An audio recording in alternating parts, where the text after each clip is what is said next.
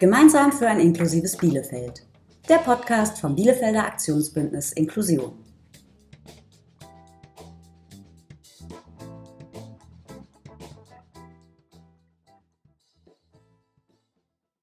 Herzlich willkommen zum Podcast vom Bielefelder Aktionsbündnis Inklusion. Heute gibt es die vorerst letzte Podcast-Folge mit einer Lesung in einfacher Sprache. Sprache und Bilder sind für unseren heutigen Vorleser enorm wichtig. Denn er ist ein Cartoonist, er zeichnet also kurze Bildergeschichten. Und er ist damit ziemlich erfolgreich. Herzlich willkommen, Ralf Rute. Herr Rute, wann haben Sie zuletzt einen Text gelesen und dachten, nee, das verstehe ich nicht? Äh, das war die Bauanleitung für die äh, ähm, Rollläden bei uns äh, in der Wohnung vor ein paar Tagen. Da haben wir wirklich äh, gar nichts verstanden. Und dabei war es sogar auf Deutsch. Ich muss gestehen, vieles davon war auch zeichnerisch äh, dargestellt, aber die Texte dazu ergaben nicht wirklich einen Sinn. Was gefällt Ihnen an leichter und einfacher Sprache?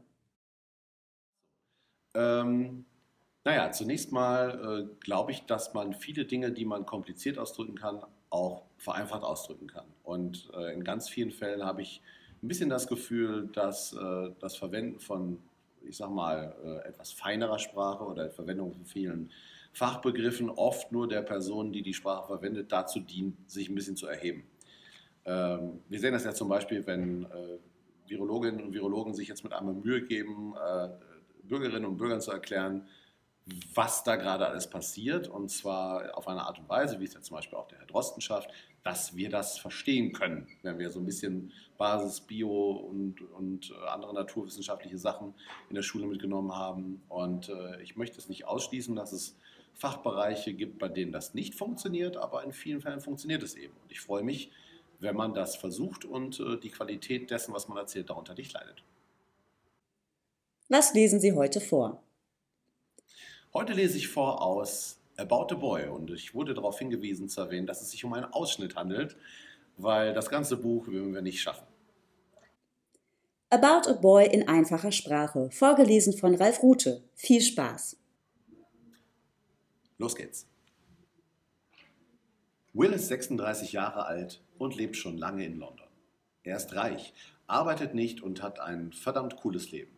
Er hat teure Sachen und genießt sein Leben allein. Und er trifft sich oft mit Frauen. Sein neuester Trick dabei, er erzählt Frauen mit Kindern von seinem Leben als alleinerziehender Vater. Dabei hat Will gar kein Kind. Und er will auch keins. Markus und seine Mutter Fiona sind neu in London. Fiona will ein neues Leben anfangen. Für Markus ist das schwer. In der neuen Schule will keiner etwas mit Markus zu tun haben. Denn Markus hat komische Haare, trägt komische Klamotten und liest Bücher. Manchmal singt er sogar vor sich hin und merkt das nicht mal. Mit Fiona kann Markus nicht über seine Probleme reden. Sie hat eigene Probleme. Will lernt Markus und seine Mutter zufällig kennen, als er bei einem Treffen von den alleinerziehenden Eltern ist. Susie, die beste Freundin von Fiona, hatte Markus zu dem Treffen mitgenommen. Will hatte versucht, bei Susie zu landen. Deshalb hatte er danach angeboten, Zeit mit Markus zu verbringen und Markus und seine Mutter zum Essen eingeladen. Aber Will fand die beiden komisch und wollte nichts mehr mit ihnen zu tun haben. Erst mochte Markus Will auch nicht besonders, aber dann besuchte er ihn fast jeden Tag nach der Schule. Seine Mutter wusste davon nichts. Bis jetzt. Will hörte plötzlich komische Geräusche. Irgendwas flog immer wieder gegen sein Fenster. Es hörte sich an wie kleine Steine. Gleichzeitig klingelte es an der Haustür, lange und verzweifelt. Will wusste, dass es Ärger gab. Er erhob sich vom Sofa und lief zur Tür. Da stand Markus. In einem Hagel von Bonbons. Harte Brocken, so gefährlich wie Steine. Da merkte Will, als er selbst ein, das merkte Will, als er selbst einen abkam. Während er Markus ins Haus schob, sah er zwei Jungs. Habt ihr sie noch alle? rief er ihnen zu. Wer sind Sie? wollte der eine wissen. Geht dich nichts an, antwortete Will. Verpisst euch. Die Jungs taten so, als ob sie keine Angst hätten, aber zum Glück verschwanden sie. Markus saß auf dem Sofa, wie immer. Er aß einen Keks und guckte fern. Wer waren die denn, wollte Will wissen. Wer, wollte Markus wissen. Na, die Jungs da draußen, sagte Will. Die haben versucht, deinen Kopf zu zertrümmern. Ach, die. Die sind in der neunten. Sie haben mich verfolgt, antwortete Markus. Machen die das öfter? fragte Will. Ja, habe ich doch schon mal erzählt, erwiderte Markus. Nicht unbedingt diese Jungs, auch andere Kinder, aber mit Bonbons hat bis jetzt noch niemand geworfen. Will verlor fast die Geduld. Du hast gesagt, dass du manchmal geärgert wirst, aber so? Was willst du dagegen machen? Das muss dich doch unglücklich machen. Tja, antwortete Markus, irgendwie schon. Ich versuche nicht dran zu denken, so wie damals, als ich mir das Handgelenk gebrochen habe. Ich habe mir einfach gewünscht, es wäre nicht passiert. So ist das Leben, oder? Aber so muss das Leben nicht sein, oder? antwortete Will. Weiß nicht, sag du es mir. Ich bin einfach nur auf eine neue Schule gekommen. Ich komme mir einfach anders vor. Ja, du fällst eben auf, erwiderte Will. Du machst dich zur Zielscheibe. Soll ich mich unsichtbar machen? wollte Marcus wissen. Du könntest dich so anziehen wie die anderen Kinder, antwortete Will. Denselben Haarschnitt, dieselbe Brille, normale Schuhe. Das sind meine Schulschuhe. Die brauche ich nicht zu mögen, sagte Marcus. Trotzdem nahm Will Marcus mit in ein Geschäft für Turnschuhe. Es war riesengroß und voll. Als Will zufällig in einen Spiegel schaute, erschrak er. Marcus und er könnten Vater und Sohn sein. Schafe, sagte Marcus plötzlich. Sie sind alle Schafe. Nee. Wo hast du das denn her? wollte Will wissen. Von meiner Mom. Die sagt das immer, wenn Leute keinen eigenen Kopf haben. Die Leute hier sehen alle gleich aus. Und ich versuche aus dir auch ein Schaf zu machen, Marcus, damit du nicht so auffällst. Will kaufte Marcus ein paar teure Turnschuhe. Markus stopfte sie in seine Schultasche. Danach ging er nach Hause. Will war stolz. So fühlten sich Leute also, wenn sie etwas Gutes getan hatten, ohne dass sie dafür Sex haben wollten. Am nächsten Tag klingelte Marcus weinend bei Will, ohne Schuhe. Seine Socken waren nass. Sie hatten ihm die Schuhe natürlich gestohlen. Will fuhr Markus nach Hause. Fiona hatte die neuen Schuhe am Morgen nicht bemerkt. Doch jetzt sah sie, dass sie fehlten. Wo sind deine Schuhe? Gestohlen, antwortete Marcus. Gestohlen? Wer stiehlt denn alte schwarze Schuhe? wollte seine Mutter wissen. Marcus musste die Wahrheit sagen. Es waren ganz neue Turnschuhe, sagte er. Will hat sie mir gekauft. Er ist mein Freund. Ich besuche ihn immer nach der Schule. Fiona war entsetzt der Typ aus dieser Elterngruppe, der hat uns zum Essen, der uns zum Essen eingeladen hat? Du gehst nach der Schule zu ihm nach Hause? Ja, antwortete Markus. Und in Wirklichkeit hat er gar kein Kind. Fiona starrte Markus entgeistert an. Was? In Wirklichkeit hat er gar kein Kind? Markus bekam ziemlich Ärger. Doch nicht so viel wie Will. Fiona fuhr sofort mit Markus zu Wills Wohnung. Was macht ein erwachsener Mann mit einem Zwölfjährigen? schrie Fiona ihn an. Will sah sie an. Wollen Sie behaupten, dass ich mit Ihrem Sohn rummache? antwortete er. Markus sah seine Mutter an. War es das, worüber sie sich Sorgen machte? Will verlor die Geduld. Er wurde rot im Gesicht und fing an zu brüllen. Scheiße, ich habe doch keine Wahl, oder? Ihr Sohn steht hier jeden Tag vor der Tür. Manchmal verfolgen ihn irgendwelche Schläger. Ich lasse ihn zu seiner eigenen Sicherheit rein. Und jetzt verpissen Sie sich. Das ist noch nicht alles, sagte Fiona. Warum kaufen Sie ihm Schuhe? Weil, sagte Will, na weil, sehen Sie sich ihn doch an. Sie haben keine Ahnung, oder? Er geht in der Schule durch die Hölle, jeden einzelnen Tag. Und Sie reden über Turnschuhe? Markus fühlte sich erschöpft. Es stimmte, was Will sagte. Es geschah jeden Tag. Am liebsten wollte er sich ins Bett legen, warten, bis Wochenende war. Markus kommt gut zurecht, sagte Fiona. Er muss sich nur noch ein wenig eingewöhnen. Markus konnte nicht glauben, dass sie das sagte. Glaubte seine Mutter das wirklich? Er kam gar nicht gut zurecht. Seine Mutter war blind und dumm und verrückt. Das ist nicht ihr Ernst, sagte Will. Klar, das geht alles von alleine vorüber. Dann wird dir alles wunderbar. Das glaube ich nicht, sagte Markus. Schon gut, erwiderte Will. Das war ein Witz. Will verstand also, was Markus durchmachte. Dabei kannte ihn erst seit kurzem. Seine Mutter kannte ihn sein ganzes Leben. Und sie verstand offenbar nichts. Sie übertreiben ganz schön, sagte Fiona. Ach ja, antwortete Will. Ich war selbst so ein Kind, das ständig Ärger hatte. Manche Kinder können sich anpassen, andere bleiben unglücklich. Also sagen Sie nicht, dass ich übertreibe. Will schüttelte den Kopf. Himmel, was für eine Familie. Ein paar Tage später musste Markus zur Direktorin, weil seine Turnschuhe geklaut wurden. Seine Mutter hatte sich beschwert. Auch Ellie aus der 10. Klasse wartete auf die Direktorin. Jeder an der Schule kannte Ellie. Nicht nur, weil sie sich selber die Haare schnitt oder weil sie schwarzen Lippenstift trug, sondern weil sie einfach machte, wozu sie Lust hatte. Darum hatte sie auch ständig Ärger. Hallo Ellie, sagte Markus nach einer Weile. Warum kennt jede Rotznase meinen Namen? antwortete sie. Du bist berühmt, sagte Markus. Verdammter Scheißdreck, antwortete Ellie. Wer ist das auf deinem Shirt? wollte Markus wissen. Kirk Cobain, ein Fußballer, bei Manchester United. Letzten Samstag hat er fünf Tore geschossen. Dann wurde Ellie ins Zimmer der Direktorin gerufen. Tschüss, Ellie, rief Markus ihr hinterher. Nach Ellie war er selbst dran. Hast du schon mal versucht, den Jungs aus dem Weg zu gehen? fragte die Direktorin. War sie wirklich so blöd? Markus konnte es nicht fassen. Das habe ich versucht, antwortete er. Vielleicht hast du es nicht ernsthaft genug versucht, sagte die Direktorin. Das war zu viel. Warum sagte sie sowas? Sie wollte ihm nicht helfen. Nein, sie mochte ihn einfach nicht. Markus stand auf. Er wollte gehen. Setz dich, Markus. Ich bin noch nicht fertig. Setz dich hin, wollte die Direktorin ihn aufhalten. Doch Markus ging. Er lief einfach aus dem Zimmer und danach aus der Schule. Irgendwie fühlte es sich gut an. Es war nicht normal, dass ihm die Schuhe gestohlen wurden, dass ihn eine Lehrerin lächerlich machte, dass Jungs ihm Bonbons an den Kopf schmissen. Markus lief weiter, weg von der Schule.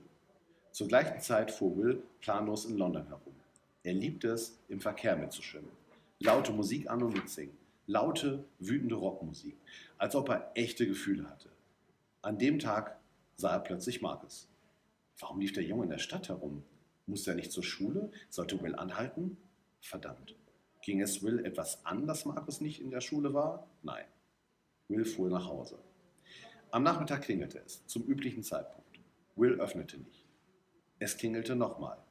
Will blieb sitzen und starrte auf den Fernseher. Dann legte er Musik auf, laut. Marcus fing an, im Rhythmus zu klingeln. Will gab auf und öffnete die Tür. Nach einer Weile wollte Will wissen, was Marcus in der Stadt gemacht hatte. Nach einigem Zögern erzählte Marcus alles. Er klang immer aufgeregter. Wie soll ich denen aus dem Weg gehen? Marcus, antwortete Will, ich bin nicht dein Vater oder dein Onkel oder so. Geh nach Hause, erzähl es deiner Mutter. Doch das wollte Marcus nicht. Meine Mom hat genug Probleme. Und du hast mehr Ahnung von manchen Sachen. Bestimmt kennst du auch Kirk Cobain, den Fußballer. Will starrte ihn ungläubig an. Äh, er hat letztes Wochenende fünf Tore geschossen, erklärte Marcus.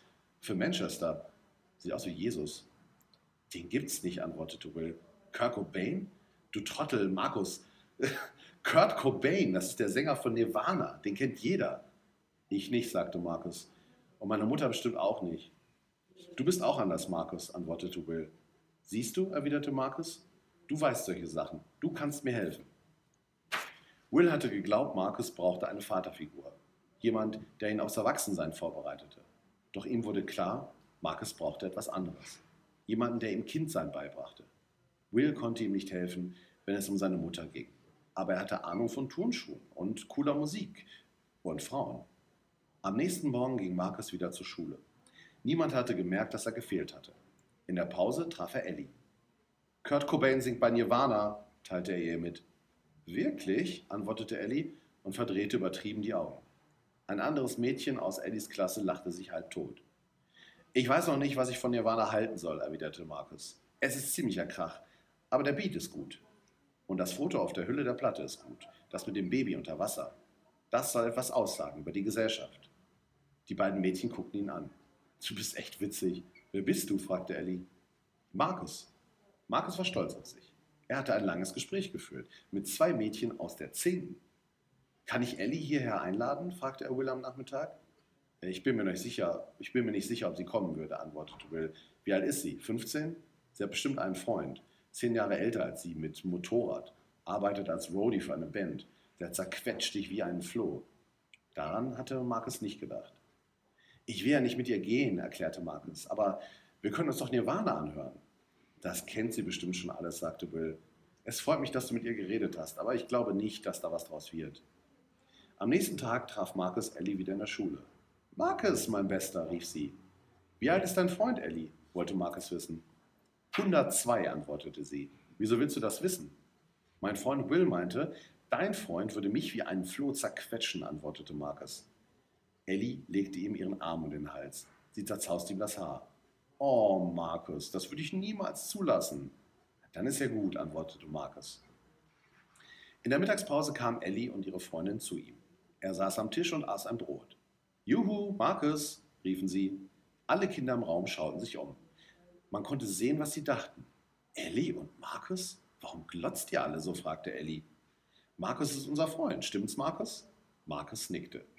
Komm, Markus, wir gehen in unsere Klasse. Hier rumhängen ist zu langweilig. Niemand sagte ein Wort. Auf dem Weg in Ellies Klasse trafen sie einen Lehrer. Er schaute Markus verwirrt an. Ist äh, alles okay? fragte er. Wir adoptieren ihn, antwortete Ellie. Bessere Eltern kannst du nicht bekommen, sagte der Lehrer. Ich hoffe, Markus kommt in einem Stück nach Hause. Ellie stellte Markus den Rest der Klasse vor. Das hier ist der einzige andere Fan von Kurt Cobain außer mir. Der einzige in der ganzen Schule. Naja, sagte Markus, ein richtiger Fan bin ich nicht. Ich habe nur gesagt, dass ich die Beats gut finde und das Foto mit dem Baby unter Wasser. Wieder lachten alle. Ellie und ihre Freundin standen stolz neben Markus. Sie hatten recht. Er fühlte sich adoptiert. Hast du Lust, bei uns Weihnachten zu feiern? fragte Markus, als er Will besuchte. Bisher hatte Will Weihnachten allein gefeiert. Videos gucken, Joints rauchen, wunderbar. Doch Will wurde klar, so ging das nicht mehr. Die Leute sollten nicht denken, dass Will an Weihnachten einsam war. Also hatte er sich vorgenommen, Weihnachten mit einer Familie zu feiern. Mit irgendeiner. Nur nicht gerade mit dieser Familie. Äh, sagte Will. Markus, das ist sehr nett von dir. Also kommst du? fragte Markus. Meine Mutter hat gesagt, dass ich einen Freund einladen darf. Will traute sich nicht, die Wahrheit zu sagen. Dass Fiona irre war. Genau wie ihr Sohn. Dass die beiden Verlierer waren. Dass er sich kein traurigeres Weihnachten vorstellen konnte. Natürlich komme ich an Weihnachten zu euch, sagte Will. Ich freue mich. Zum Glück waren noch mehr Leute beim Fest. Der Vater von Markus, Clive, und Clives Freundin Lindsay. Auch Lindsay, Lindsays ziemlich zerstreute Mutter war da.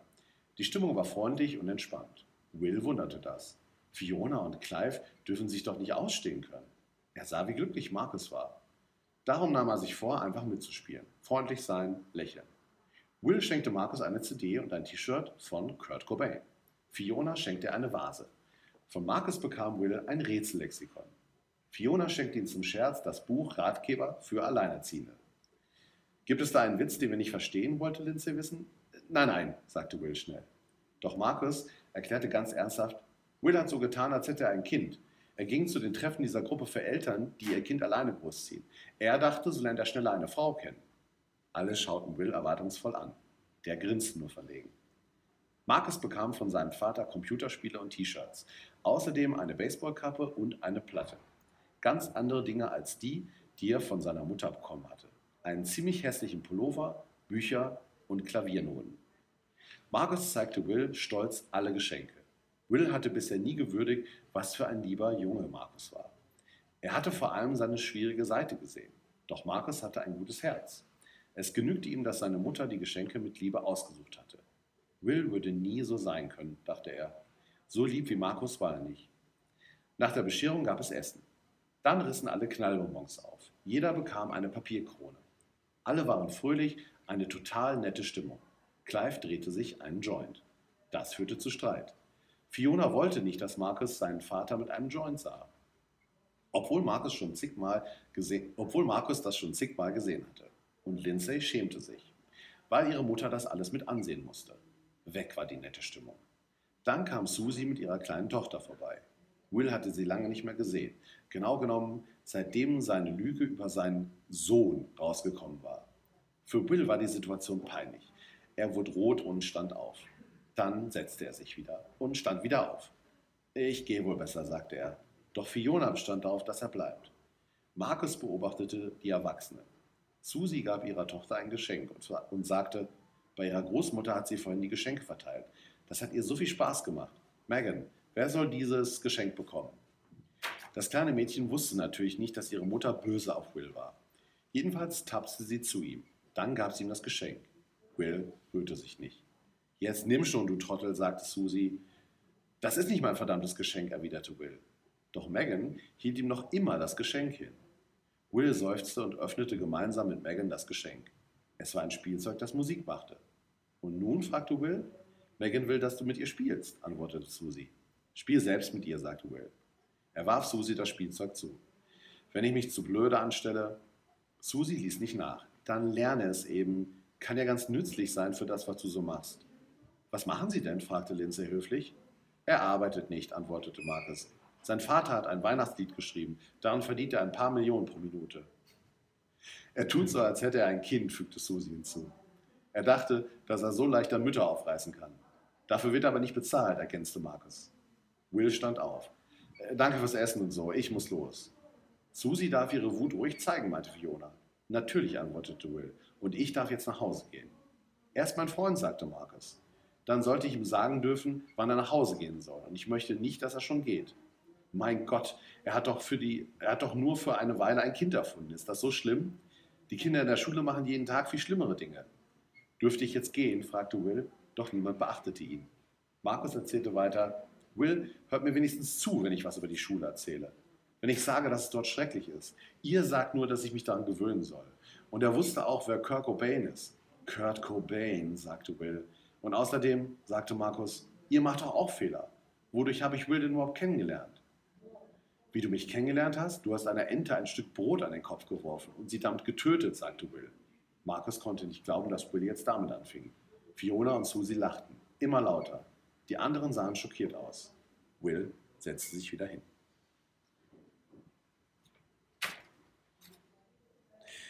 Ja, ich hoffe, ihr hattet Spaß mit dieser kleinen, kurzen Lesung und äh, jetzt bleibt mir nichts anderes, als allen, die zugeschaut und zugehört haben, zu sagen, fröhliche Weihnachten. Ralf Rute, vielen Dank fürs Vorlesen. Das war die vorerst letzte Podcast-Folge vom Bielefelder Aktionsbündnis Inklusion mit einer Lesung in einfacher Sprache. Jetzt seid ihr dran, werdet Influencer. Sagt uns unter dem Hashtag Ich bin Influencer, weil warum ihr euch für Inklusion einsetzt. Mehr Infos findet ihr auf www.bielefeld.de/barbie oder direkt auf Instagram inklusion-bielefeld. Thank you.